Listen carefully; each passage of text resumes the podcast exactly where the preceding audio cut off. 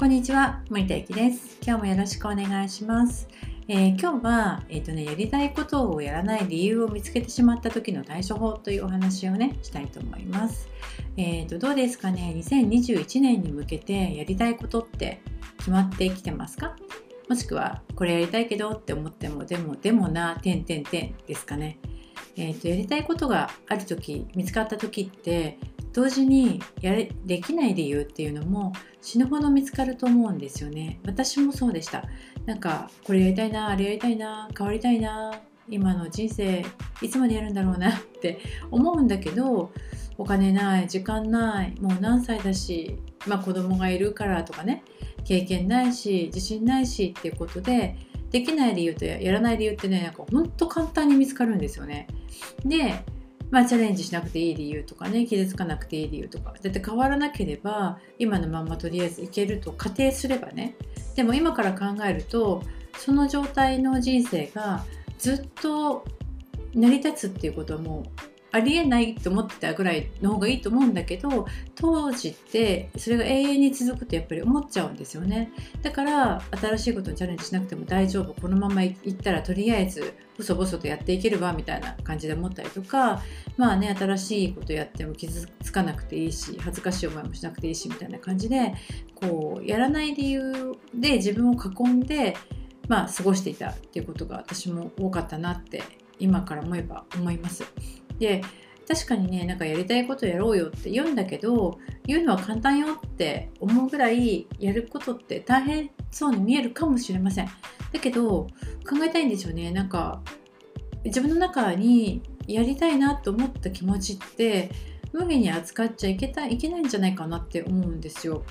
あの大事なのは例えば安定したいとか稼ぎたいとか成功したいとかっていう何ていうのそれがいけそうだなっていう計算？これは稼げるなとか成功するなっていう計算じゃなくてやりたいと思う気持ちが大事なんじゃないかなって思うんです。でよくねあのうまくいかなかったらどうするのっていう言葉聞くんですけどそれってどうもしないんですよ逆に。だって恥ずかしいって言うけど誰に対して恥ずかしいんだろうって思うし別にこうすごく命取られなければ人生やり直しっていくらでも効くんですよね。でだけどその自分の気持ちに蓋をすることの方が実は自分に対して恥ずかしいことやってるんじゃないのって思ったりも私はちょっとします。で、うん、死ぬ時にあのよくねこれよく言うんだけどやりたいことをチャレンジしなかったってことを後悔する人が多いんですって。でもそれはやっぱりねあれやっとけばよかったここ行っとけばよかったっていうふうに後悔する気持ち私は分からんではないなって思うんですよ。でやっぱり自分の人生は自分のものだから自分の人生を主役を演じるのは自分でしかないんですよね。でもなんか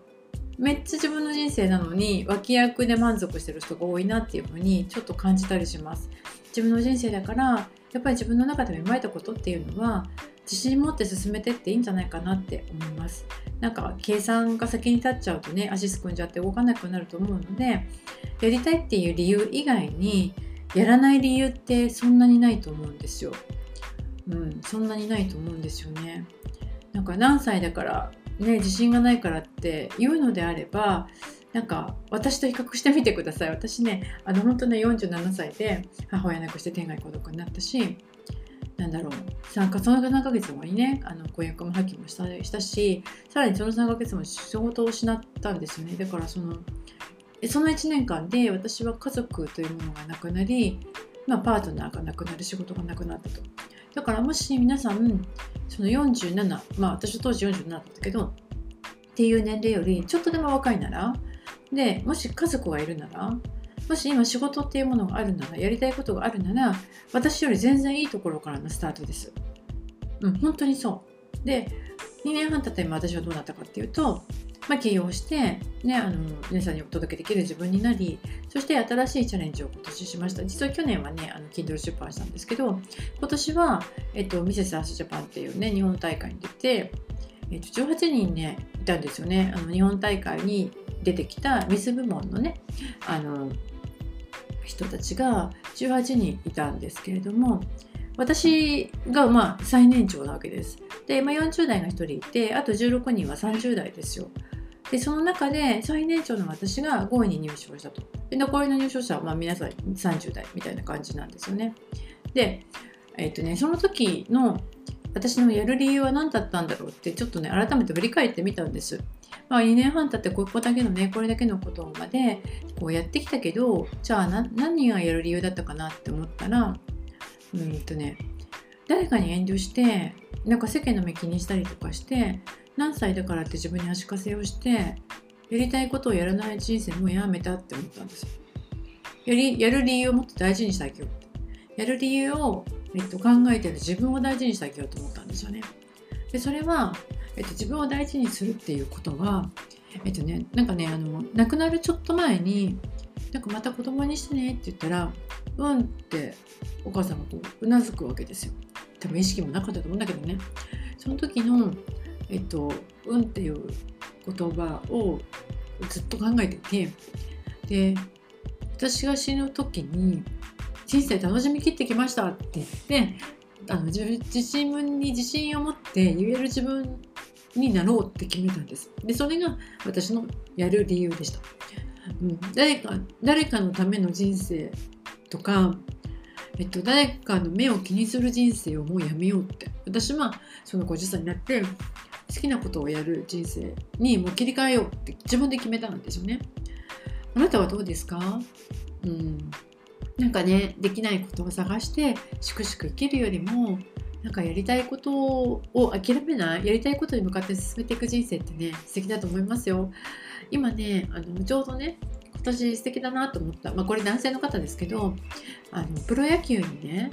チャレンジしてる新庄さんっていらっしゃいますよね。アラフォーの人だったらみんなご存知だと思うんだけどあのアメリカの大リーグ行った方ですよ彼がえっと、バリ島でねあのリタイアしてたんですけど今年プロ野球にチャレンジする。47か8歳ですよ。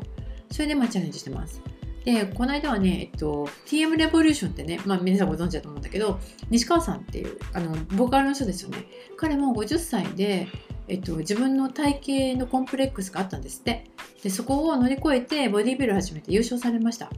なんかねやる理由のまんま突っ走ってる人ってかっこいいなっていうふうにね私は思って見てました。どうですか？次はあなたの番じゃないかなと思います。うんあのやる理由ぜひねあのやる理由に囲まれてみてください。